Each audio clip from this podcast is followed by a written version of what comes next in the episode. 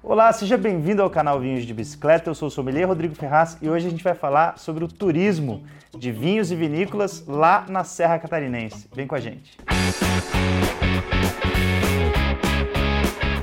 Olha só, antes de eu começar esse roteiro aqui que eu preparei especial para vocês, inclusive estou com a minha colinha aqui porque é muita coisa para lembrar. Eu quero deixar claro que o que eu vou passar aqui no vídeo são dicas muito pessoais, né? Porque são coisas que eu vivi lá.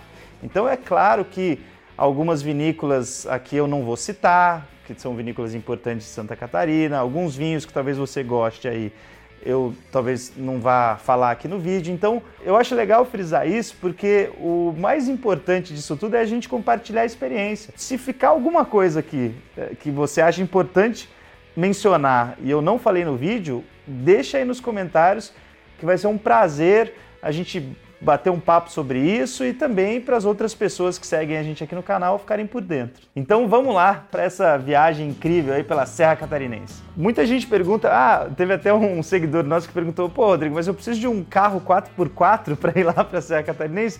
Não, as estradas são boas, mas é, você não chega direto na serra, né? O aeroporto assim que eu recomendo, pelo menos foi o que eu fiz, é o de Florianópolis, um aeroporto que está lindo, inclusive, tem uma estrutura muito bacana. Aí o que eu recomendo é que você alugue um carro, fique uns dias ali em Floripa, porque mesmo na ilha ali as distâncias são um pouquinho maiores, então você já aproveita, já fica um, um, tempo ali, já curte uma praia, até porque Santa Catarina é a Nova Zelândia brasileira, que você pode pegar praia e montanha a poucos quilômetros ali de distância, e depois você vai pegar esse carro e subir a serra. A serra já é um paraíso por si só, assim, de uma paisagem é, fascinante, que é a tal da Serra do Rio do Rastro. É linda. E assim, é para quem curte uma estrada mais sinuosa, né? Você vai estar com o seu carro ali, você vai reparar nisso, mas é muito legal. E aí, se você quiser estender um pouquinho a viagem, tem um resort ali mesmo. Logo que você sobe a Serra do Rio do Rastro,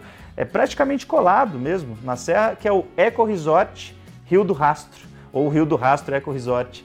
Eles são assim um hotel muito bacana, que os quartos são maravilhosos, tem banheira com vista para a Serra Catarinense. O restaurante é muito gostoso. A gente teve o privilégio de ficar lá uns dias com os donos do hotel e assim, são pessoas queridíssimas e eu recomendo muito a visita. Se você já quiser ir direto para as vinícolas, né, sem dar essa parada aí no, no Eco Resort, a primeira parada, o primeiro ponto vai ser ali o município de Bom Retiro e Urubici, né? São dois municípios bem próximos ali um do outro que eu não fiz isso na primeira viagem que eu fui para lá. Não sabia o que eu estava perdendo, porque agora eu tive o, prazer de voltar lá e eu fui especificamente para esses dois municípios, né, que é Bom Retiro e Urubici, visitar a vinícola Teira. Cara, você tem que visitar. Eu fiquei impressionado de verdade. Vale muito a pena, é muito impressionante o complexo que eles estão construindo lá na Teira. Ali em Urubici você vai ver que tem uma, um complexo ali já mais desenvolvido de pousadas, né? Então é, é fácil você encontrar um lugar para ficar. A própria Teira tem uma pousada que eu recomendo demais, um negócio de altíssimo nível, só que quase sempre está cheio, né? Porque é um negócio muito maravilhoso, são poucos quartos e aí quase sempre está cheio lá. Eles têm uma, uma lista grande de reservas, mas tem outras pousadas ali nas proximidades, então você não vai ter dificuldade de achar onde, onde dormir ali em Urubici ou em Bom Retiro. A Teira mesmo fica em Bom Retiro, tanto que a fazenda onde a Teira se encontra ali chama Fazenda Bom Retiro.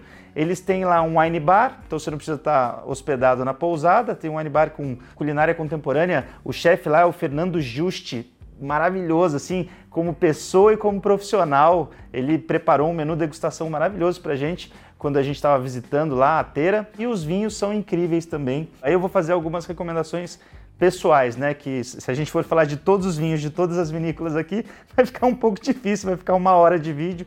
Então as minhas recomendações, rótulos que eu gosto muito da Teira são o Chardonnay, me encantou esse vinho, o branco deles é um negócio de louco. Parece Chardonnay da Borgonha, assim, um negócio... E inclusive o Attila Zavarizi, que é o enólogo, ele tem essa inspiração, assim, ele falou pra gente, né? Ele fez uma, uma degustação lá, conduziu uma degustação o Atila é um figuraça super profissional também e ele falou: olha, uma, uma inspiração que eu tenho aí para produzir os vinhos aqui é essa elegância que, que a gente também encontra na Borgonha e aí dá para ver certa similaridade ali no Chardonnay deles. O rosé deles nem se fala, maravilhoso também, um frescor, uma elegância, versatilidade gastronômica, muito interessantes. E outro uh, que eu gostei bastante, que é um tinto, é o Pieno, que é um corte de Sangiovese e Montepulciano. Então, um corte de uvas italianas típicas, é feito ali no terroir catarinense, muito bacana, é, recomendo demais esses vinhos. Se você quiser passear ali por Urubici, né, que é do ladinho de Bom Retiro, são cidades é, bem pertinho ali uma da outra, eu recomendo que você vá no restaurante Montes, do grande amigo ali Caio Nascimento, que é sommelier também, e é um restaurante que vale a visita do ladinho ali da teira, você não vai se arrepender. Então fica aqui a, a recomendação. Aí você vai pegar teu carro e vai seguir viagem para São Joaquim. São Joaquim é onde está concentrado ali, né? Tem uma maior concentração de vinícolas. Só que por incrível que pareça, o complexo de pousadas, né? Esse complexo mais turístico assim para receber as pessoas em hotéis e pousadas é menor que o de Urubici. Quando eu fui para lá, eu aluguei um Airbnb na cidade de São Joaquim e aí depois eu passei uns dias na primeira vinícola aqui que eu vou falar de São Joaquim, que é a vinícola do Monte Agudo, que eu gosto de chamar lá, que são meus primos, né? Que é da família Ferraz de lá. A gente não tem parentesco é, de sangue e tal, né? São, são, famílias distantes, mas a gente brinca que a gente é primo deles. É, é uma vinícola muito querida, eles fazem um trabalho artesanal de muito bom gosto. E não tem só a vinícola, o que é legal é que tem um restaurante lá com vista para os vinhedos e o pôr do sol desse restaurante é uma coisa maravilhosa, porque é um pôr do sol da Serra Catarinense que já é maravilhosa, então recomendo demais também. É, eu fiquei hospedado lá na casa da família é, Ferraz, né, com a Pati, com a Carol, com o senhor Leônidas, eles me receberam super bem lá. Fizemos uma vertical de vinhos da vinícola que eles nunca tinham feito até então. A gente pegou todas as safras ali para provar da, da produção da Monte Agudo e alguns ali me chamaram bastante atenção. São vinhos que eu gostei bastante, até coloquei aqui na, na listinha para não deixar de, de mencionar. Um dos vinhos que nem estava pronto ainda né, quando eu visitei o pessoal lá na Monte Agudo, mas que agora já está pronto, é um vinhaço que tem recebido muitos elogios, é o Ferraz Reserva de Família, que a gente fez em parceria com eles, carregando aí o sobrenome das duas famílias. E os outros que são vinhos de linha deles, é o Sinfonia Blanc de Blanc Extra Brut, espumante maravilhoso, maravilhoso, cremoso em boca, para quem curte espumante, é um vinhaço e o outro que também é espumante, que é o Sinfonia Brut Rosé. Né? Então são os espumantes da Monte Agudo são fantásticos, é coisa uh, rara assim, é coisa muito preciosa que a gente tem não só da Serra Catarinense, mas uh, de todo o terroir nacional aí. São espumantes que batem de frente com grandes espumantes aí de outras regiões, tá? Então recomendo também. Ah, e só um adendo, o enólogo lá é o Eduardo Strecher, que é o Edu. Ele tá com um projeto autoral novo, novíssimo, acabou de sair do forno, que chama Cata Terroir. Eu ainda não provei os vinhos, mas estou louco para provar. Um abração aí pro Edu, que é um figuraça. Agora a gente pega nosso carro e vai para uma vinícola bem próxima ali da, da Monte Agudo, que é a Leone de Venezia. Ela é bem bonita, assim, tem uma arquitetura muito exótica. Você vai já reparar assim que você chega na vinícola, você já vê que a arquitetura deles é toda diferente.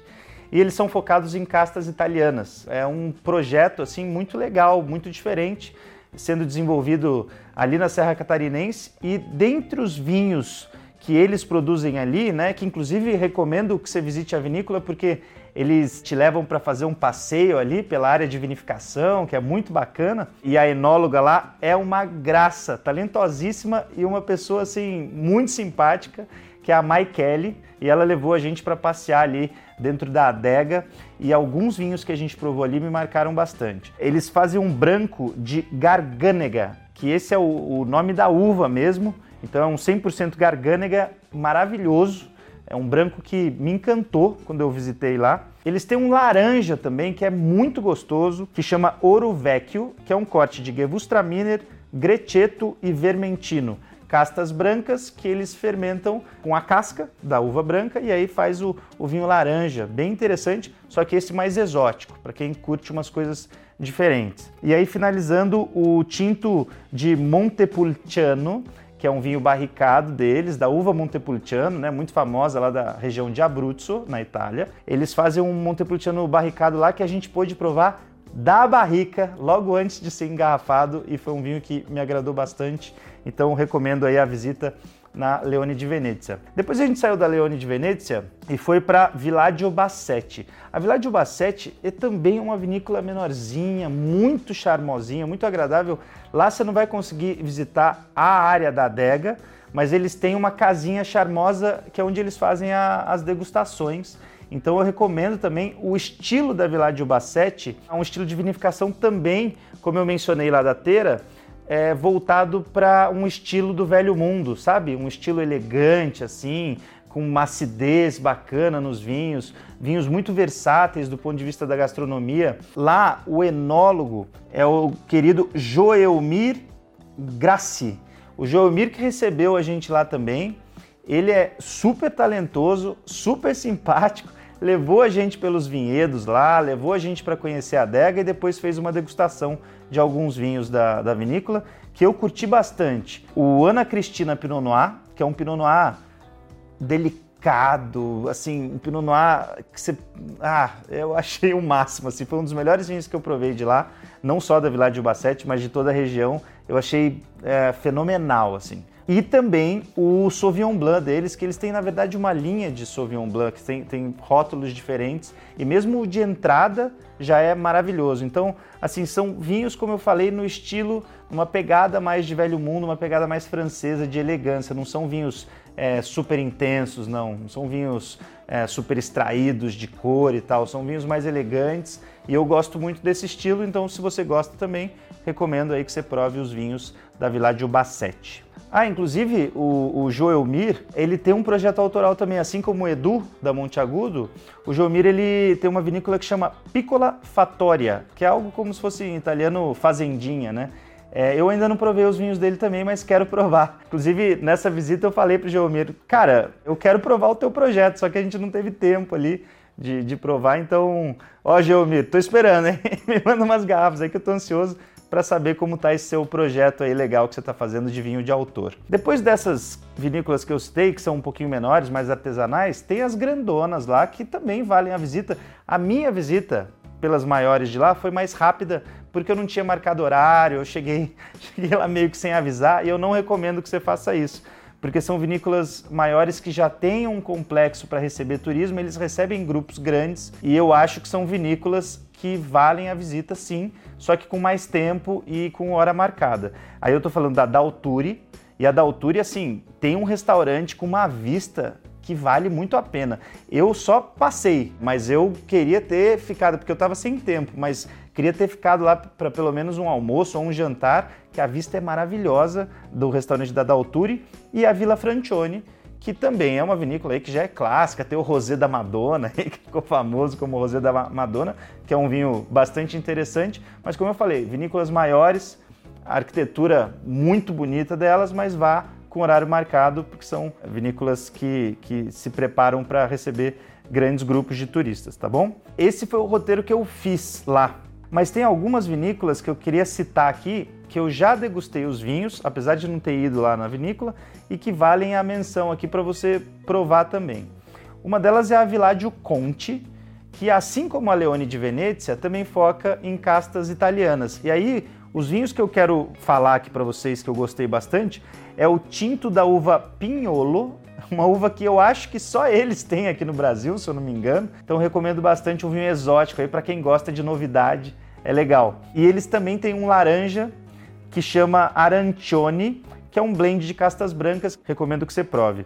A Suzin, que também é uma vinícola de São Joaquim, a gente provou o Cabernet Sauvignon deles e é muito bacana. E ele foge um pouquinho do estilo ali da região, porque ele é um vinho mais extraído, mais potente, mais intenso. Só que eu gostei bastante também. Então recomendo aí para vocês o Cabernet Sauvignon da Suzin. Uma menção honrosa agora para minha querida Villaggio Grando, que não é em São Joaquim. Aí se você tiver afim de ir mesmo, porque você tem que pegar o carro e ir lá para Água Doce, fica distante de São Joaquim, são algumas horas de carro. Eu ainda não fui, justamente porque é bem no interior de Santa Catarina, mas eu gosto muito dos vinhos da Villaggio Grando. Na verdade, são dos primeiros vinhos nacionais que a gente começou a trabalhar aqui na Vinhos de Bicicleta. E tem um vinho deles que está guardado no coração aqui, que é um vinho excepcional que chama Inominabile. e eles vão lançando esse vinho por lotes porque eles fazem cortes de uvas e de safras, e é um corte secreto da vinícola. E esse Nominable você tem que provar, é um vinhaço. Eu já comemorei aniversário do Clube Vinhos de Bicicleta há mais de um ano com esse vinho aqui, com esse rótulo, e quem sabe eu não retomo essa parceria em breve. Então, é, prove. Tem outras vinícolas, galera, que, que eu quero muito conhecer, que eu conheço pouco ainda dos vinhos, mas que já são mais famosinhas, já receberam alguns prêmios, como a Pericó, por exemplo, que é em São Joaquim, a Quinta da Neve, em São Joaquim, a Abreu e Garcia, que é de Campo Belo do Sul, o Vale da Uva Guete, que tem várias vinícolas é, legais lá. Primeiro IP catarinense é um vale destinado aí principalmente ao plantio da uva Goethe. Eu vou deixar, né, tudo, eu sei que eu falei muita informação, vou deixar aqui no, na descrição do vídeo, inclusive alguns dos vinhos que eu citei aí que eu gosto bastante, estão à venda no site da Vinhos de Bicicleta, vou deixar o link aí para vocês também.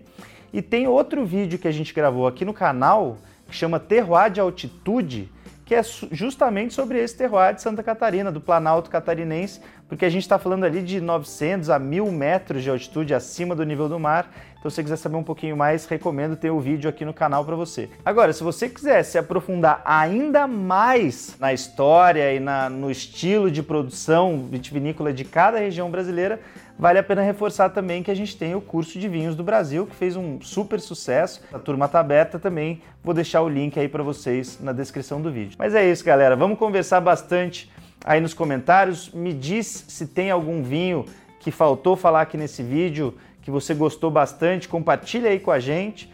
E se você viveu alguma eh, experiência turística lá também que você quer compartilhar, deixa aí nos comentários, tá bom? E não esquece de deixar seu like e se você ainda não é inscrito, se inscreve aí no canal. Cheers!